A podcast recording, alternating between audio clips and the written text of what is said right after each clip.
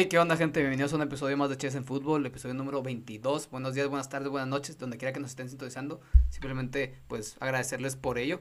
Y pues bueno, estamos aquí ya en el episodio número 22, como ya, ya dijimos, después de una semana de no estar aquí. Pues bueno, regresamos un poquito ya navideños, a entrarnos en la época con nuestras lucecitas, con nuestro gorrito en el micrófono, de, nuestro logo, Chess en Fútbol, los regalos acá abajo las cervezas, los cuales son nuestro pinito. Entonces ya, feliz, feliz de estar aquí. Joyce, ¿cómo estás? Cuéntame. Pues feliz de estar de vuelta después de una semana de descanso por culpa de los exámenes y proyectos, pero bueno, ya estamos de vacaciones, entonces ya le vamos a echar más a esto. Este, pero ¿cómo estoy? Estoy triste porque yo sabía que iban a perder los pads, pero por tu culpa tú me ilusionaste cuando dijiste que iban a ganar los pads. Y es que yo... Me dijiste a mí que iban a ganar los pads. Te ilusionaste. ¿Mande?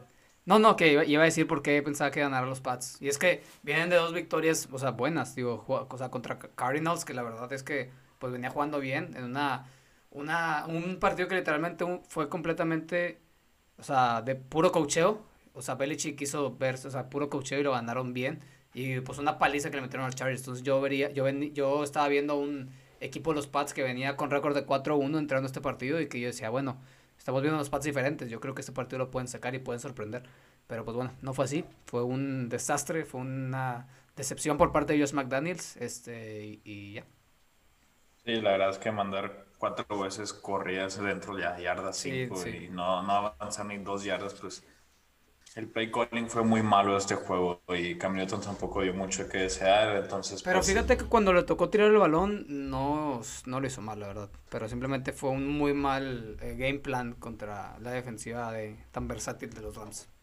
Pues sí, le lanzó unos pases muy bajos y otros pases que no los hacía más bien, se esperaba mucho tiempo en la bolsa y tenía pases ahí y no los ha dado. pues yo te decía que me da. Que, me, que el Trask y nos llevará otra vez a la cima. Yo te decía que, o sea, te decía por WhatsApp el otro día que me da miedo ver tirar. O sea, cuando Cam Newton se planta a tirar, me da miedo. O sea, que, o sea me da desconfianza, me causa desconfianza. O sea, parece que no confía en él mismo, entonces, o sea, como que da, duda mucho en sus pases. Es correcto. Pero pues bueno, ni hablar, ya se perdió el partido. Pero pues bueno, vamos hablando de corebacks y hablando de corebacks malos. Pues bueno, salió la noticia esta semana de que Carson Wentz fue banqueado y Jalen Hurts fue nombrado titular de los Philadelphia Eagles. Y pues bueno, ya la espera terminó y por fin veremos a Jalen Hurts como el coreback titular de, los Eagles. Eh, después, como dijo, una pésima temporada de Carson Wentz. Hurts entró en el último cuarto contra los Green Bay Packers y se vio demasiado bien, tomando las decisiones correctas y poniendo a su equipo en posición de ganar, eh, anotando un touchdown en cuarta y 18 este, y tenerlos literalmente cerca de ganar, simplemente pues por errores también de la, de la defensiva no se pudo, en una escapada de Aaron Jones, pero lo estuvo ahí, siendo novato. Eh, creo que yo, yo creo que fue la mejor decisión que se pudo haber tomado. La temporada pues no está así del todo perdida, que quieras decir, porque su división es muy mala, y van, tienen récord de 3, 8 y 1, y su división del líder es 5 y 7, entonces hay posibilidad, está muy difícil, yo creo que se va entre Washington y, y Giants, pero pues, bueno, ya a este punto de la temporada no pierdes nada. Y pues ya ponte a ver si Hortz es la respuesta para tu equipo. Si sí llega a ser la respuesta, Hortz. O sea, si sí llega a ser la respuesta, Hortz, ¿qué va a pasar con Wentz? ¿Qué, qué piensas tú que va a pasar con Wentz? Primero que nada, pues este, yo creo que en cuatro juegos no puedes saber si Hortz va a ser la respuesta. O sea, vimos el año pasado, lo vimos con Drew Locke. Ah, pero por ejemplo, o sea, en un caso hipotético, imagínate que Hortz se va 3-1. Y jugando bien. me acuerdo no me acuerdo cómo se fue Drew Locke el año pasado, pero también a muchos dejó pensando que iba a ser la respuesta de lo de este año. Este, pero bueno, suponiendo ese caso que se define que esa es la respuesta después de cuatro juegos, este, no creo que los Eagles piensen eso simplemente por el hecho que lo que le están pagando a Carson Wentz. Y es que si lo dejan libre la siguiente temporada, o sea, el cap space que tiene Carson Wentz eh, o sea, como banca va a ser de 34 millones, 36, 30, ahorita te digo 34.6 millones en el 2021 de cap hit. O sea, van a perder, van a tener 34.6 millones en la banca. Si lo sueltan, van a perder 50 millones por, el, por la, la, penalización que les hace. Y si lo, si lo traspasan, van a perder también alrededor de 33.8 millones. Entonces, o sea, deben de forzar una temporada, no una temporada completa más, pero mínimo el off-season, este, ver qué mejora, porque no puede ser. Qué gusto me daría que los Eagles les fuera mal. porque nos ganaron el Super Bowl.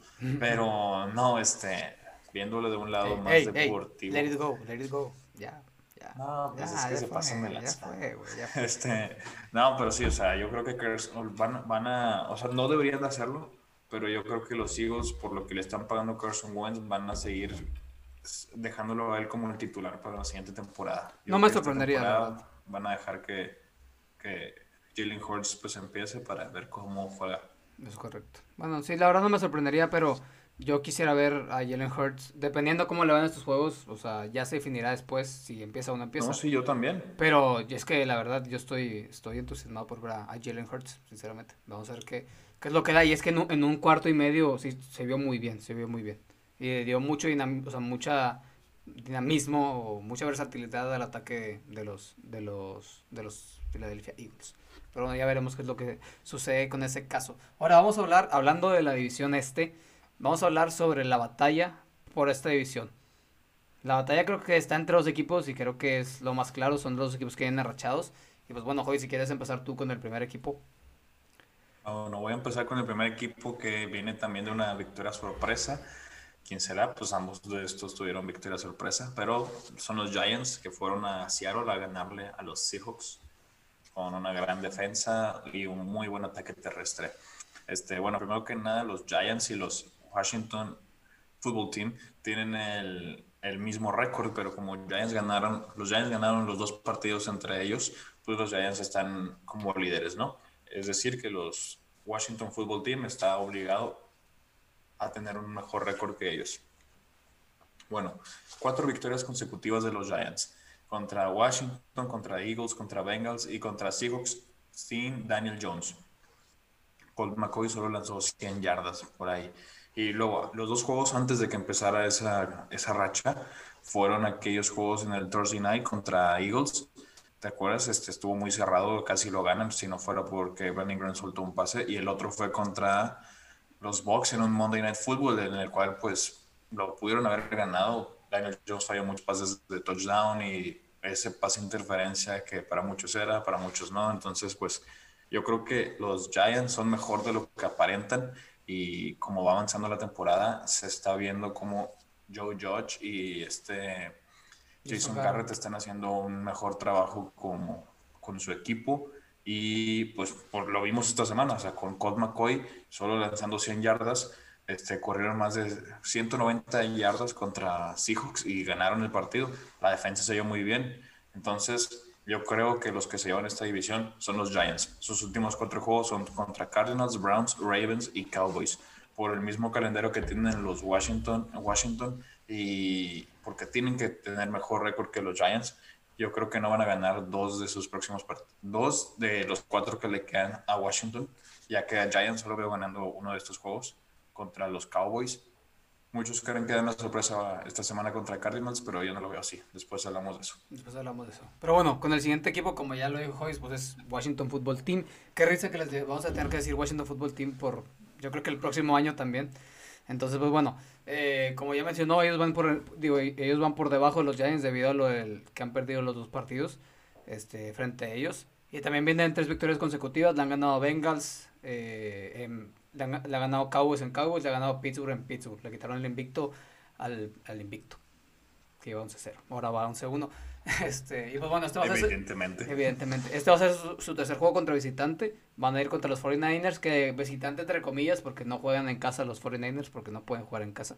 Este, pero pues bueno, vienen, vienen de jugar bien. Yo, o sea, lo único, o sea, yo creo que, o sea, sí, Washington ya encontró eh, sus armas en Cameron Smith, digo, en Cameron, en Sims, en, en Steven, en Steven Sims, en eh, Anthony Gibson, Terry McLaurin, Logan Thomas, que salió muy bueno, uno de los mejores times de esta temporada, creo.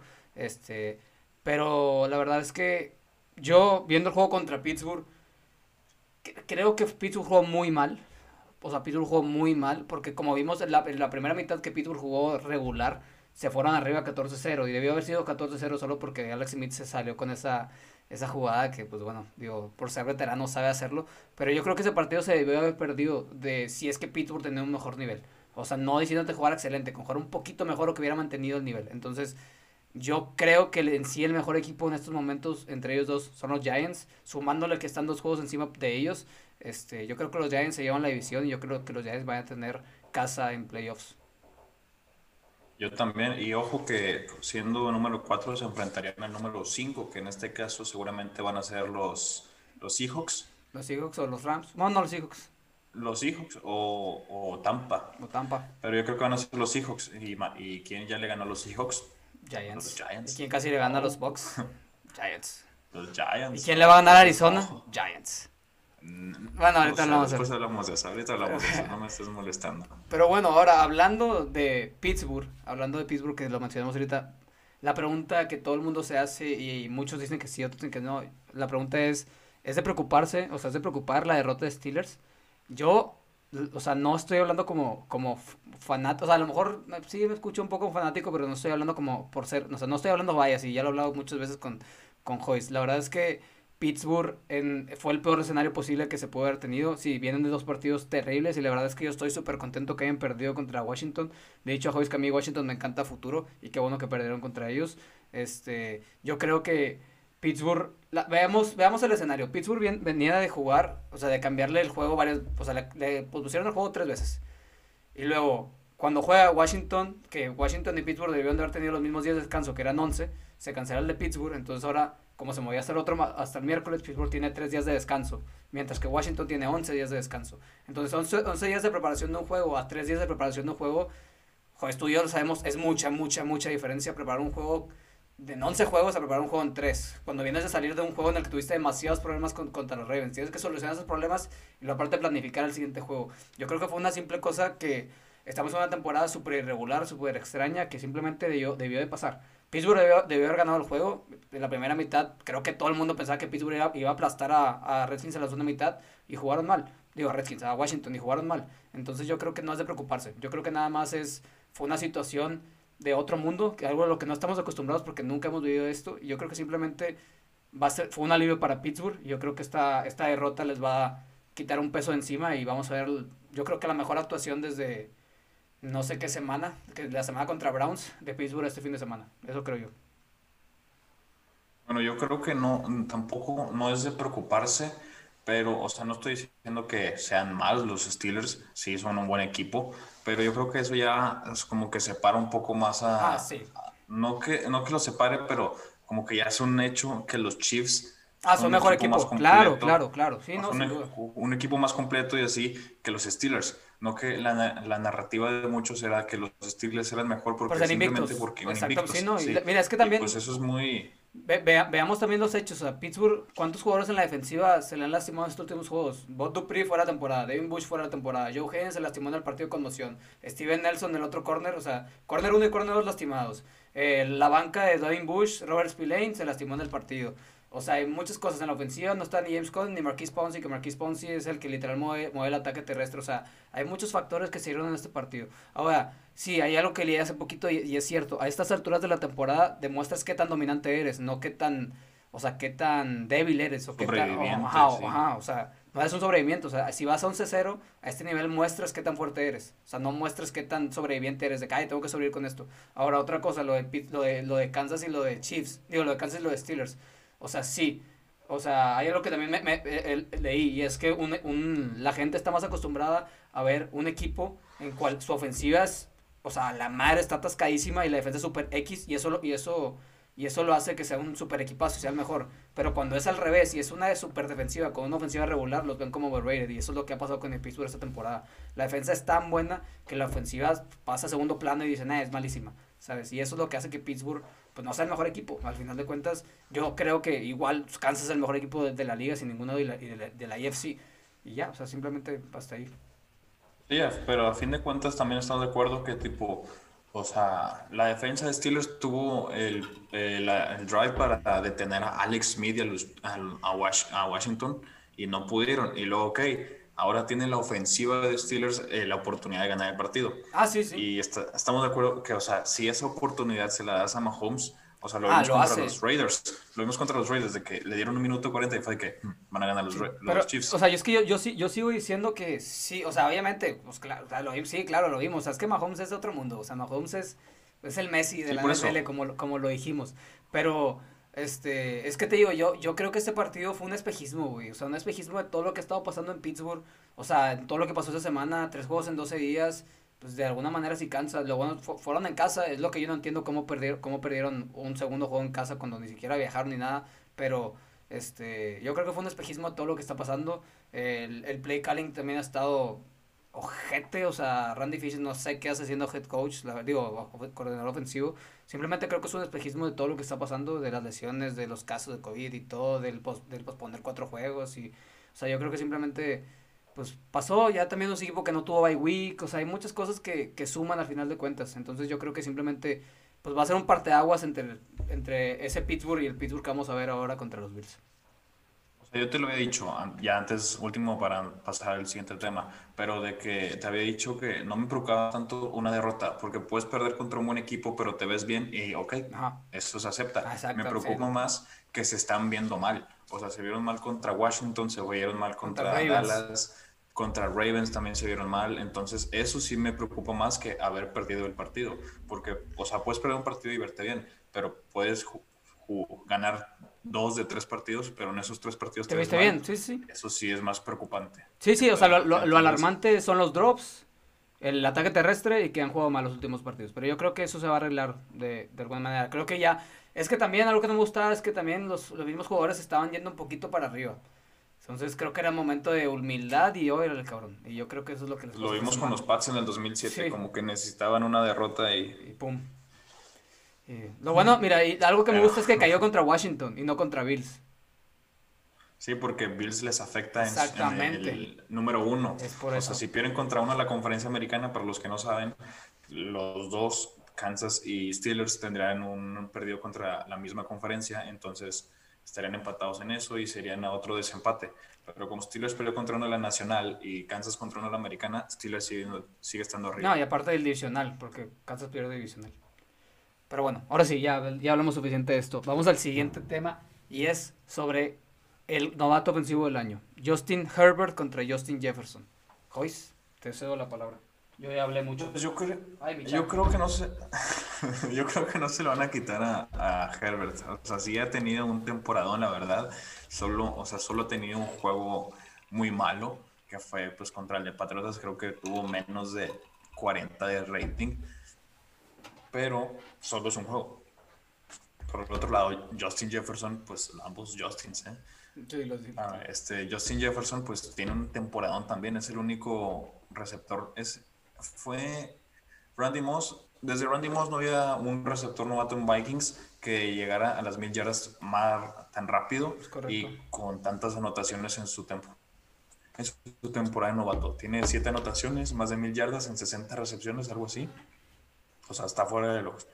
El año pasado hubiera ganado el novato del año, pero Justin Herbert se está pasando el lanza y no creo que se lo quite. Tendría que jugar muy mal los cuatro juegos que le quedan. Pues mira... dos de esos cuatro. Mira, pues Justin Herbert va a ser trizas el récord de touchdowns de un novato, que lo tenía Baker Mayfield con 27, creo yo. Ahorita él tiene 24 y... 23. 23, ajá. Y pues lo, en cuatro juegos yo creo que sí los hace sin ningún problema. Pero hablando de Justin Jefferson, pongamos un, un parámetro y ahorita también iremos a eso el receptor que salió de, de, o sea, por el que tradearon, literalmente fue el trade, fue Stephon Diggs. Stephon Diggs lleva 90 recepciones y es el líder en, en recepciones de la liga y tiene 1037 yardas, mientras que Justin Jefferson tiene 1039 yardas, o sea, tío, 1037 yardas tiene Stephon Diggs, 1039 tiene Justin Jefferson en 61 recepciones. Entonces, o ese tipo de, de datos son los que yo veo y digo, es que él es el novato del año, o sea, no no hay una persona, no hay un equipo que sea más dominante. Y yo creo que también este partido que perdió Justin Herbert 45-0, bueno, Chargers 45-0, en el que Justin Herbert literal no pudo hacer nada contra los Pats. Yo creo que también eso pudo haber afectado un poco lo que es el premio al novato del año. Y yo creo que se lo va a terminar llevando Justin Jefferson. Para mí sería lo más, lo más, este, ¿cómo se dice? O sea, lo, más lógico para mí. Por ejemplo, el, año pasado yo veía que AJ Brown se lo podía llevar sobre Kyler Murray. Porque AJ Brown estaba teniendo ah, una muy buena temporada, muy, muy buena temporada. Y no lo hicieron. Y yo creo que este año Justin Jefferson va a ser, este es el caso. Porque sí, o sea, sí fue una, o sea, sí, sí fue una clase de corebacks, la de Joe Burrow y Justin Herbert increíble. Y no, y no niego que van a tener un super potencial, pero lo que estamos viendo de un receptor Porque él está cargando al equipo, o sea, él, él está levantando a los Vikings ahorita en estos momentos. Y yo creo que verlo un receptor novato a ese nivel, rompiendo récords como el que tenía Randy Moss, un receptor de la fama, creo que es lo que lo hace el novato ofensivo del año. Sí, a mí también me gustaría verlo, pero no creo que se lo quiten a Herbert. A Sí, menos sí, que casi, tenga ajá. juegos muy malos. Sí, muy malos. Pero bueno, hablando de esto, ahora abro, abro la pregunta. Se me, se me ocurrió ahorita. Justin, o sea, ¿qué dúo prefieres? O sea, en Vikings, Adam Thielen y, y Stephon Diggs, o Adam Thielen y Justin Jefferson. No, yo prefiero o sea, Adam Thielen y Justin Jefferson. Y es simple. El drama que había con Stephon Diggs en el locker no, hay, no está con Justin Jefferson. Este Stephon Diggs no te hizo lo que este, este Justin Jefferson te está haciendo como novato. Bueno, es que también O sea, te- tomamos en novato, cuenta, tomamos en cuenta que. Steph- tomamos en cuenta que Stephon Diggs fue quita ronda también. Sí, no me importa. Es uno de los mejores receptores de la liga y cuando estaba en Vikings llegó a ser de los mejores receptores de la liga. Entonces, yo me voy por Justin Jefferson y Adam Thielen porque trae, o sea, se, ve- se nota, o sea, como todos, todos en la ofensiva están haciendo el greedy. Él lo creó en, college, creo, en él, él lo trajo a LSU y lo está haciendo viral también en los Vikings, todos lo están haciendo. Entonces, sí, yo me voy por Justin Jefferson y Adam Thielen. Sí, yo también, completamente. Sí, no tengo ninguna, ninguna duda. Lo prefiero mil veces. En verdad. Pues bueno, ahora vamos con los juegos de la semana, ¿qué te parece? Y empezamos con uno del que ya hablamos tantito, Cardinals contra Giants.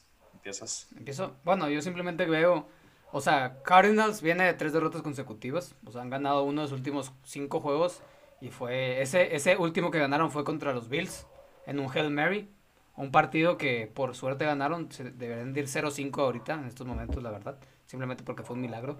Este, y el- por otro lado, Giants viene de ganar cuatro, cuatro partidos consecutivos. No voy a decir que fueron los partidos más fáciles, del, digo, más difíciles del mundo, porque no lo fueron. Fueron contra equipos malos. Pero como yo decía, o no malos, pero equipos que están bajos sobre el nivel. O sea, Washington, pero bueno, eh, o sea, venía, Bengals. jugó mal ese partido. Eagles, Bengals y, Si- y, bueno, Seahawks que les ganaron muy bien con Cole McCoy.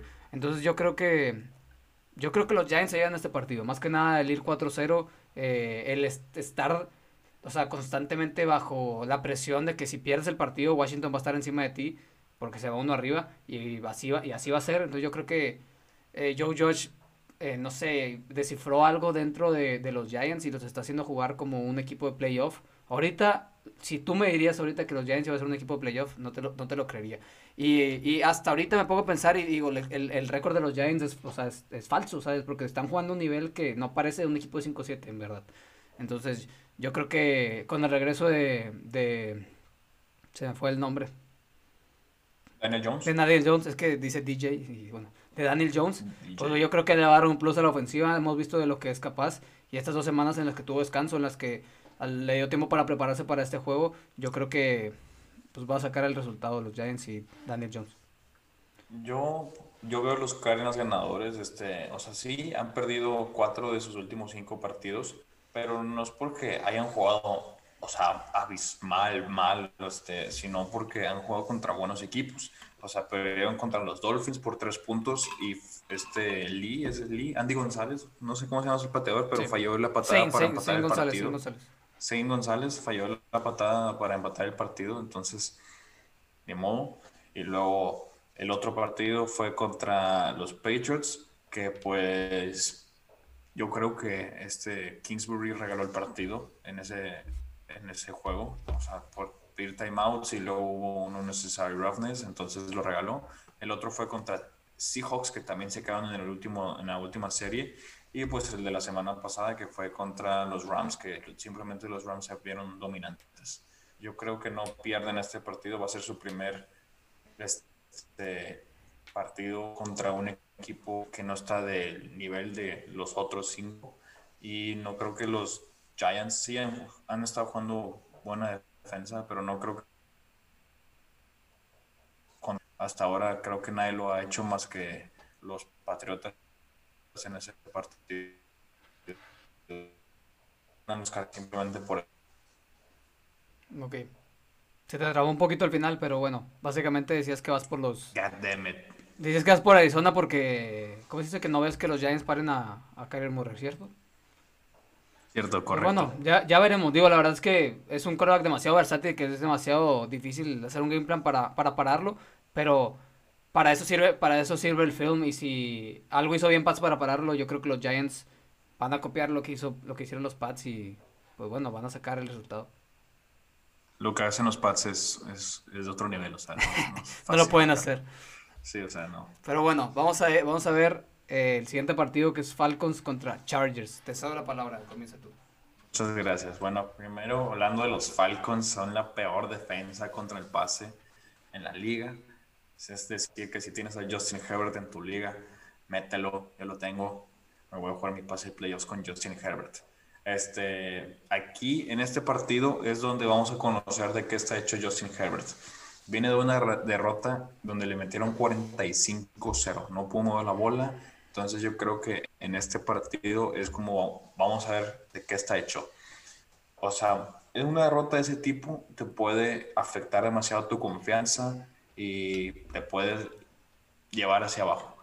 O te puede inspirar y salir el ganador y salir triunfante y vengarte como lo hicieron los Pats en el 2014 cuando perdieron contra los Chiefs, que muchos decían la dinastía está acabada.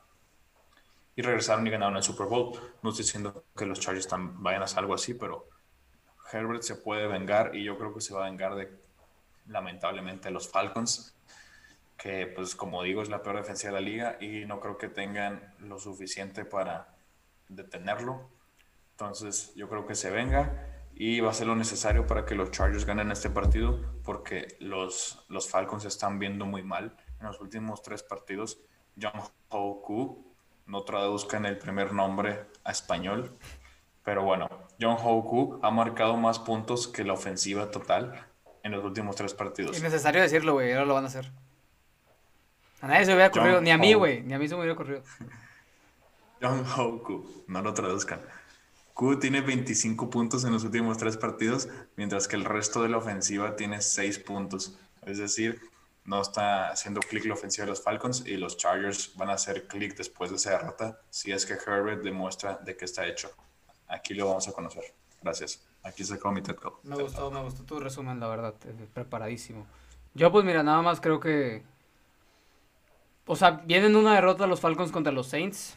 Otra vez contra un equipo divisional. Eh, y por extraño que parezca, casi después de que juegan contra los Saints, juegan bien.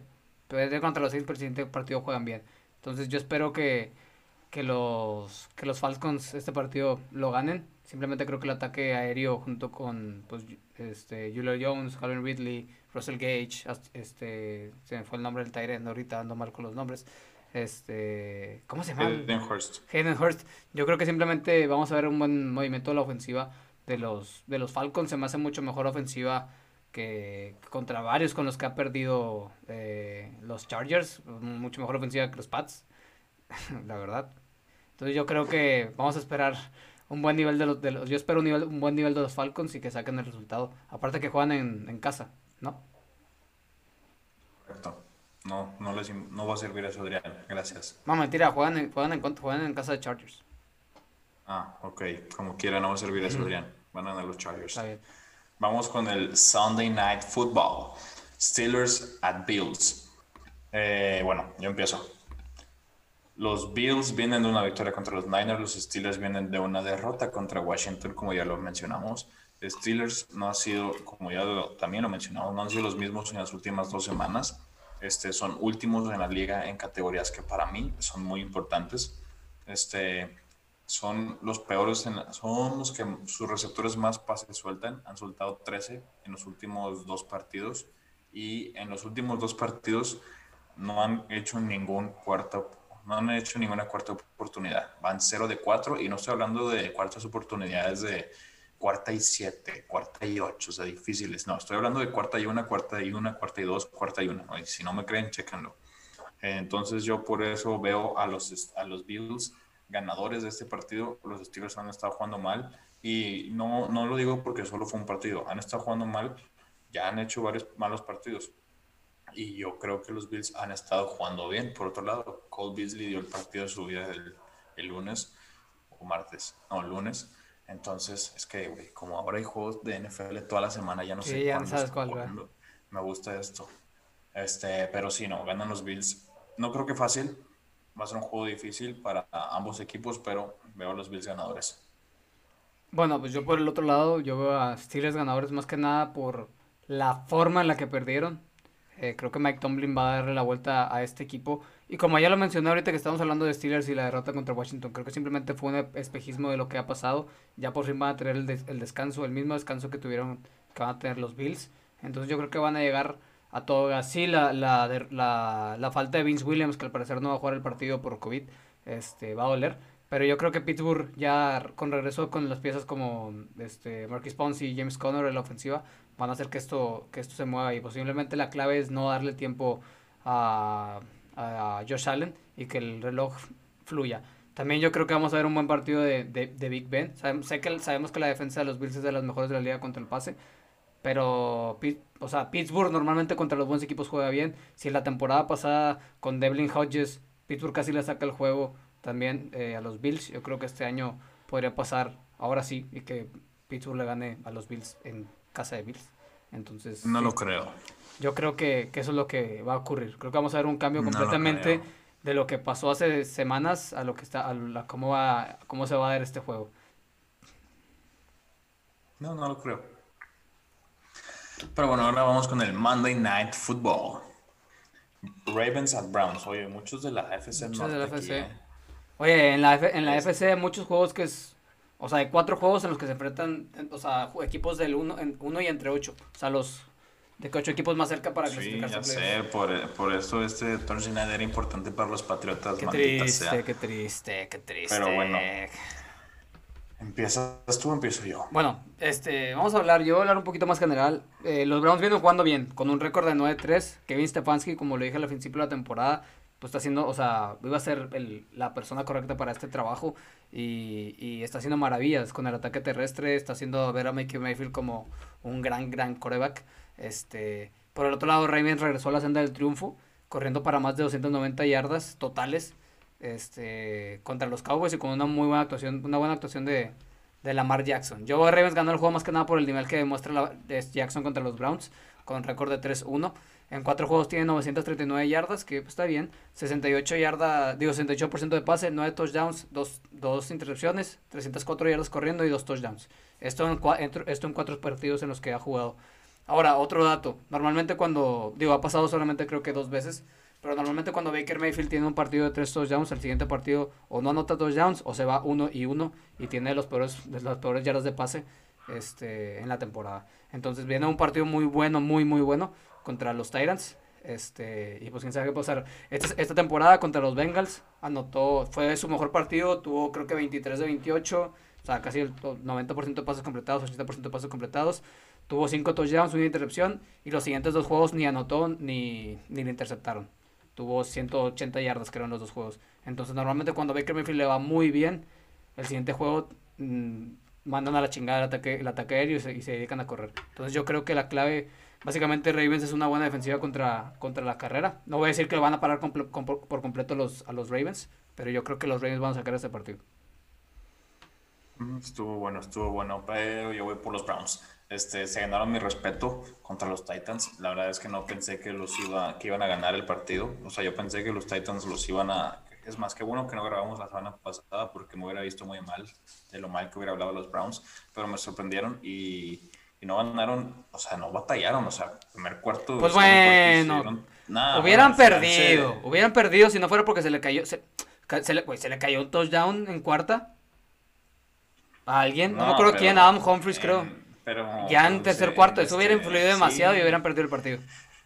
No, güey, ya, era, ya iban ganando por mucho. Iban 38 a 7 y se quedaron. iban 38. La, iban 38. La intensidad. Iban, iban 38 a 7 y quedaron 41 a 35. bajas la intensidad, güey, lo sabemos. Yo veo a los Browns ganadores porque este no es el mismo equipo a los que los Ravens le ganaron en la semana 1 los Browns están, o sea, sí, habían ganado puro equipo papilla, pero la, la, semana pasada creo que fue el primer partido contra un equipo bueno, contendiente, contra los Titans, y pues Baker Mayfield hizo lo que hizo, cuatro touchdowns en la primera mitad, sí, ¿verdad? Y luego Nick Chubb y Karim Hunt, no, más Nick Chubb se, se encargó del ataque terrestre en la segunda mitad. Yo no veo a los Ravens ganadores porque vienen, sí, vienen de ganarle a los Cowboys, la peor defensa de la liga en total para mí, o sea, es un chiste. Y vienen de perder contra los Pats, vienen de perder contra los Titans, y ya no me acuerdo. Digo, contra los Colts.